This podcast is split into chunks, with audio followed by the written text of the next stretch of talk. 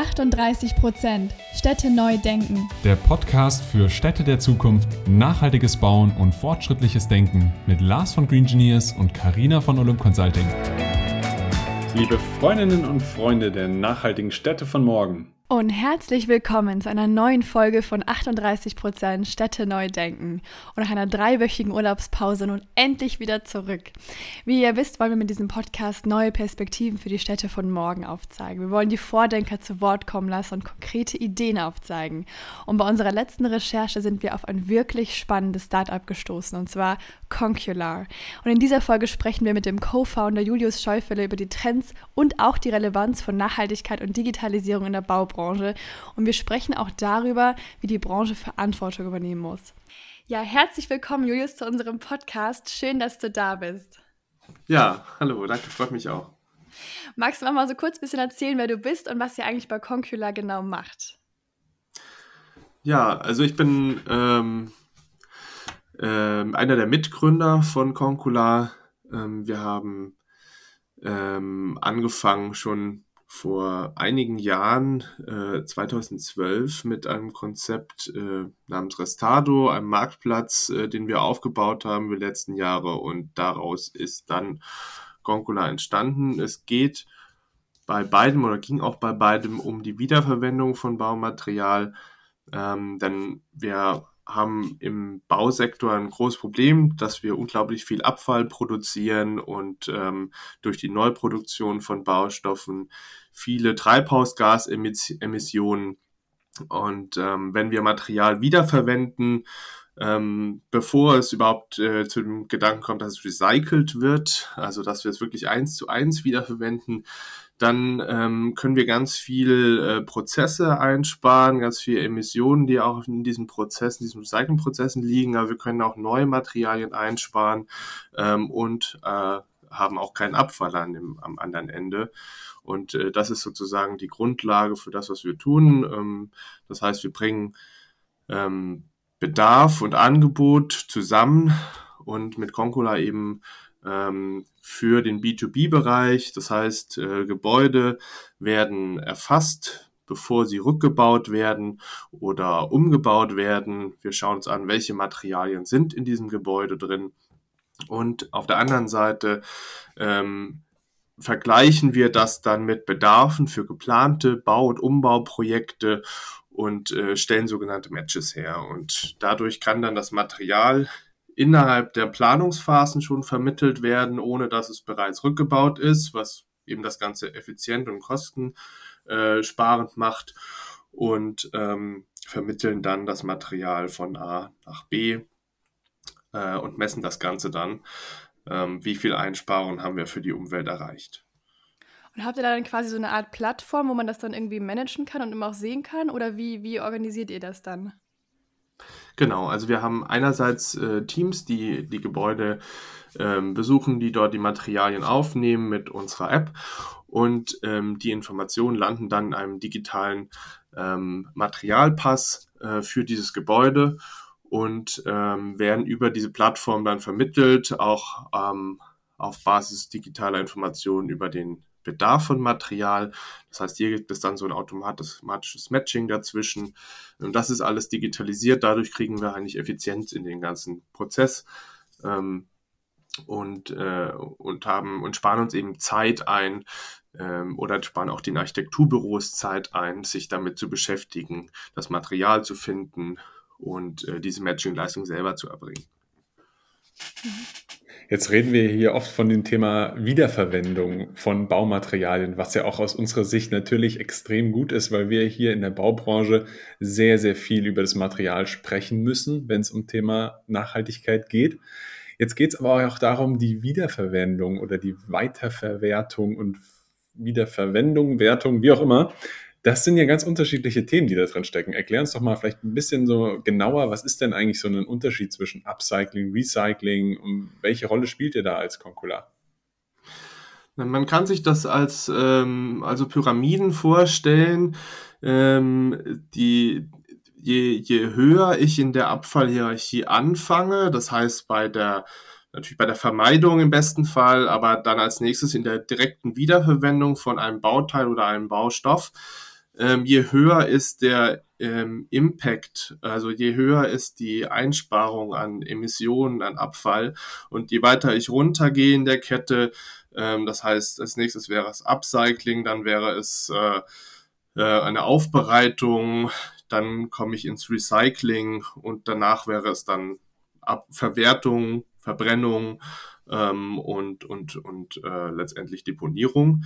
Ähm, also wenn man eben von, wenn man halt von oben anfängt und nicht von unten anfängt, dann hat man erstmal den, den ökologischen Vorteil. Und das ist sozusagen unser Ansatz. Wir versuchen hier eigentlich so eine Art Sprunginnovation zu machen, ähm, zu gucken, wie, äh, zu, wie können wir am meisten Treibhausgase einsparen und ähm, und deswegen fangen wir an diesem ersten Glied an und gehen dann erst nach unten, wenn das nicht möglich ist.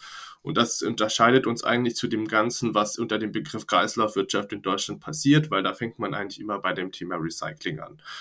Ähm, das Problem ist, wenn man beim Recycling weitermacht, dann wird man die Recyclingprozesse verbessern.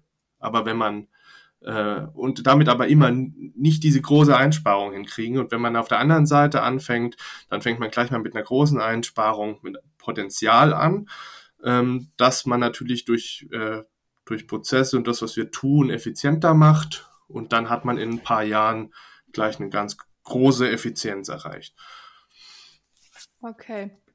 Manchmal ist es ja so, also das habe ich zumindest das Gefühl, dass alte Sachen ähm, so ein bisschen so einen negativen Touch manchmal haben, was diese Second-Hand-Kultur bei uns in Deutschland irgendwie noch nicht so, nicht so ganz durchgesetzt hat. Ähm, wie ist das denn in der Baubranche? Habt, seht ihr da auch, dass manche Firmen da noch irgendwie Vorbehalte haben oder ähm, ja, wie nehmt ihr das wahr? Ähm, ja, sicher. Also das ist äh, ist wahrscheinlich auch ein deutsches Problem, nicht nur ein deutsches Problem, aber ähm, schon hier auch hausgemacht, weil ähm, wir haben, wir sind, glaube ich, in einem sehr, äh, wir haben sehr viel Wohlstand und wir überlegen uns äh, eher, was von der ähm, Seite neu ist besser und äh, das wird uns auch in, in allem so angetragen.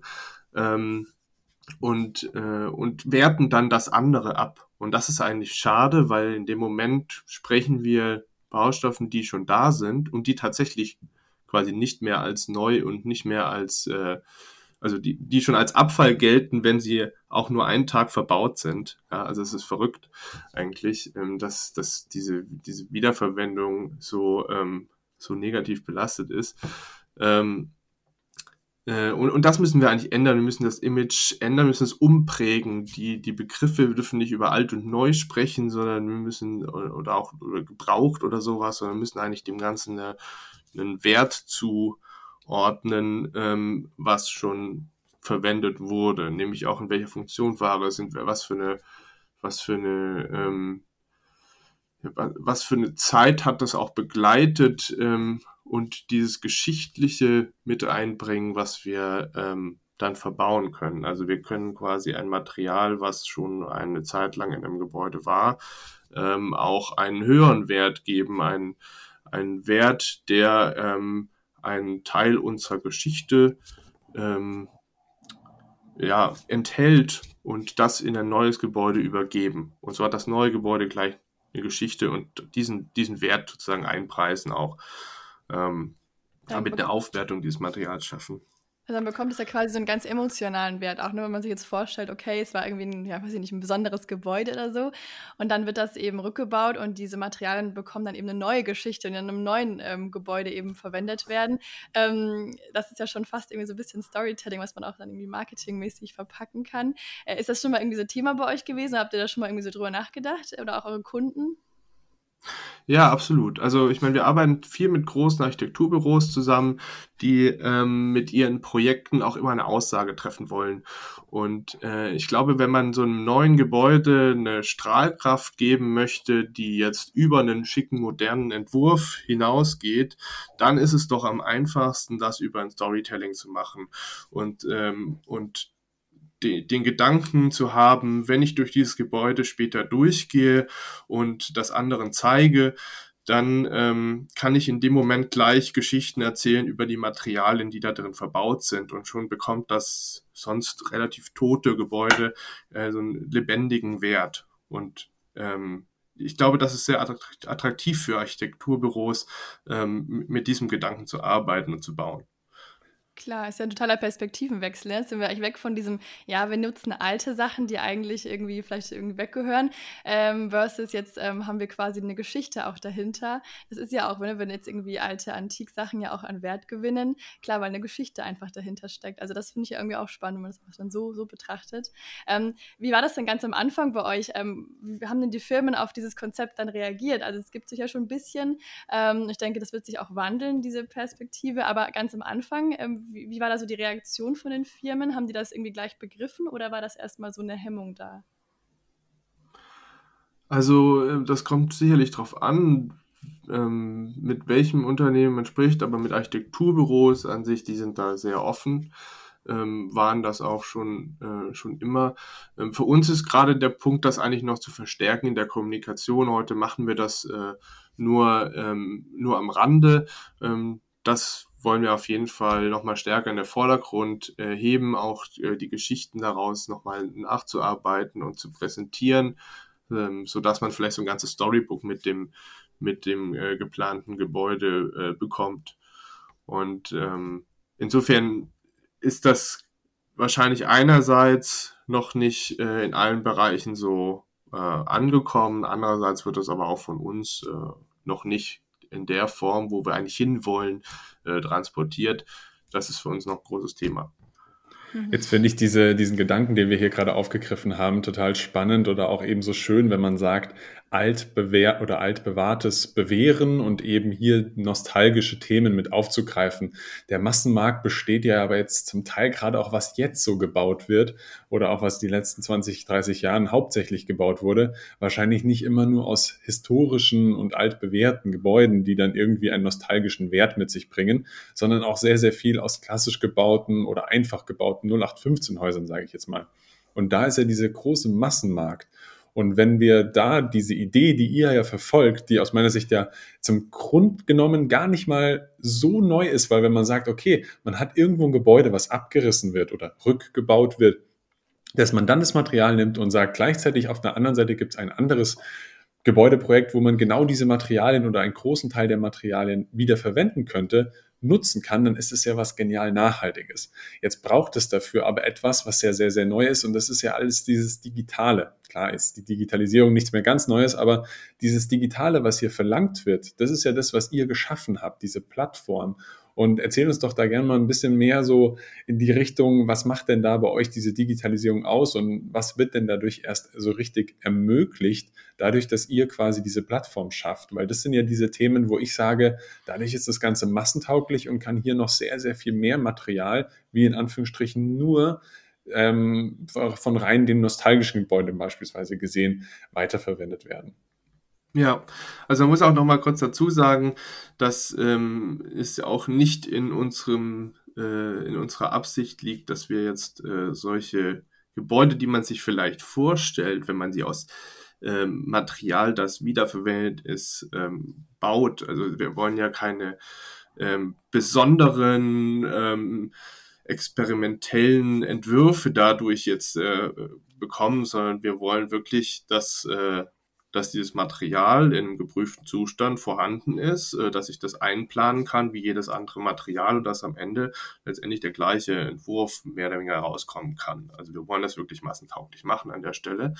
Und ähm, dazu ist es notwendig, dass man in die Planung eingreift. Also dass man möglichst früh weiß, welches Material steht dem Markt zur Verfügung, sodass die Gebäude, die auch erst in der Planungsphase sind, ähm, schon wissen, was kommt denn auf den Markt zu welchem Zeitpunkt. Und das macht es letztendlich schon mal zum einen Punkt effizient, weil ich kann planen mit Material, ähm, das dann zu dem Zeitpunkt zur Verfügung steht, wenn das Haus gebaut wird. Ähm, ein anderer Punkt ähm, dieser Digitalisierung ist dieses, dieses Matching dazwischen. Denn wir haben äh, das Problem, wenn wir heute beispielsweise Marktplätze oder Börsen dafür nutzen, um diese Materialien zu bekommen, ähm, dann äh, muss ich da eigentlich ständig immer wieder drauf schauen. Also gerade, das haben wir jetzt eben in unserem Beispiel Restado gesehen, muss eigentlich ständig diesen Marktplatz durchforsten. Jeden Tag passiert da was, kommen neue Baustoffe drauf und das ist unglaublich viel Arbeit, auch für die Architekturbüros, ähm, äh, die Materialien dann immer zu finden und auch eine Sicherheit zu haben, dass die Materialien noch zur Verfügung stehen. Und ähm, das nimmt dieses Matching quasi vorweg, weil wir ähm, über den Bedarf gehen. Man gibt an, was plant man, dann kann man diesen Bedarf auch immer weiter spezifizieren, aber man bekommt dann einfach ähm, passiv oder man bekommt aktiv Angebote zugespielt, verhält sich selber passiv zum Markt und nicht andersrum, ich muss aktiv immer schauen, was gibt es Neues, sondern mir werden die Ergebnisse zugespielt, das spart mir ganz viel Zeit. Ähm, es gibt einen weiteren Punkt, ähm, das ist die äh, erstmal überhaupt die ganze Planungsleistung. Wenn man heute ähm, Pilotprojekte in dem Bereich ähm, als Beispiel nimmt, dann ähm, müssen Architekturbüros oftmals oder Ingenieurbüros diese Leistung erstmal erbringen, sich einzulesen. Was heißt es denn, zirkulär zu bauen? Was heißt es denn, wieder zu verwenden? Was muss ich denn da alles für Akteure finden, die zusammenspielen in einer neuen Art von Kette, damit am Ende äh, ich dieses Material wirklich äh, bergen und wiederverwenden kann? Und ähm, das macht diese Projekte im Prinzip teuer. Und diese Arbeit wollen wir abnehmen. Die ist teilweise über äh, oder ein Großteil über die Digitalisierung von Prozessen, ähm, aber auch indem wir Akteure vernetzen, indem wir schauen, welche Betriebe können eigentlich, äh, also welche Betriebe machen das eigentlich für neue Produkte, zertifizieren neue Produkte oder prüfen neue Produkte.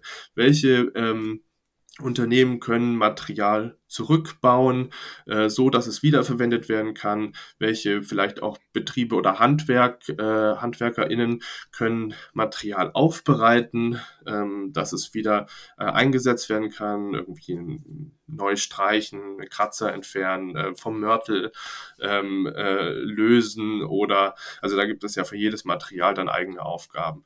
Und da haben wir eigentlich gesehen, dass es unglaublich viel Wissen und Fähigkeiten im Markt gibt, von den Akteuren, die wir jetzt schon im Markt haben. Und wir müssen die eigentlich nur in einer anderen Art von Kette zusammenbringen, die dann zu einer Wiederverwendung führt, was einerseits neue Jobs schaffen kann, andererseits ähm, auch jedem Unternehmen ermöglicht, sein, ähm, seine Tätigkeit auszuführen, wie bisher auch, aber Teil von der Nachhaltigkeit äh, zu sein, von einem zirkulären Prozess zu sein.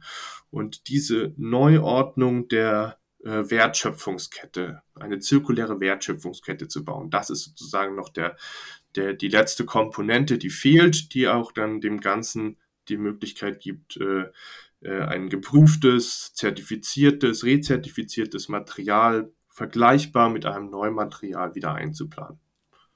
Das heißt, damit sprichst du jetzt auch die Zukunft von Concular an und sagst, da wollt ihr hin oder das sind auch Themen, wo ihr noch in der Entwicklung seid. Ja, ich glaube, da ist der ganze, die, die ganze Branche letztendlich auch äh, in der Entwicklung. Also was wir anstoßen wollen, ist äh, einen Prozess anzubieten, mit dem sich die Branche transformieren kann, Richtung Zirkularität, ähm, wo ähm, Handwerks- und Baubetriebe, Rückbaubetriebe, ähm, Zertifizierer, Gütesiegel und so weiter Hand in Hand arbeiten können und am Ende eben ein positiver Impact rauskommt. Und ähm, das ist ein Angebot, was, äh, glaube ich, ganz, äh, ganz pragmatisch ist, weil es nicht so viel Eigentransformation voraussetzt. Also viele Betriebe fragen sich ja, wie können sie denn nachhaltiger werden? Und dann ist es so kompliziert, dass sie es am Ende wenig machen.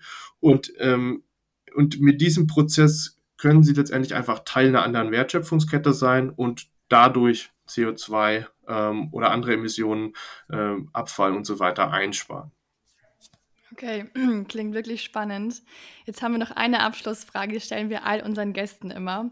Und zwar, Julius, stell dir mal vor, du läufst in 10 bis 15 Jahren durch die Innenstadt. Was siehst du und wie stellst du dir die Stadt der Zukunft vor? also einerseits wünsche ich mir natürlich, dass Gebäude erstmal zirkulär geplant werden und gebaut werden, sodass sie auch wieder leicht rückbaufähig sind. Ähm, und ähm, wenn die Baustellen, die wir dann sehen, ähm, das berücksichtigen, dann haben wir schon einen großen Schritt, weil im gleichen Schritt wäre dann auch, dass die Gebäude, die dann zurückgebaut werden, die vielleicht dann nicht mehr der Bestand von heute sind, sondern der von, von morgen, gut in 10, 15 äh, Jahren vielleicht noch, noch nicht, ähm, aber vielleicht bei einem Umbau schon, ähm, dass dann Material dort geborgen wird und ähm, durch die Stadt natürlich möglichst lokal, da sind die Einsparungen am höchsten, ähm, wiederverwendet werden, um neue Gebäude äh, zu bauen oder umzubauen. Das wäre sicherlich in dem Szenario äh, die, die Zukunft. Super schön, perfektes Schlusswort.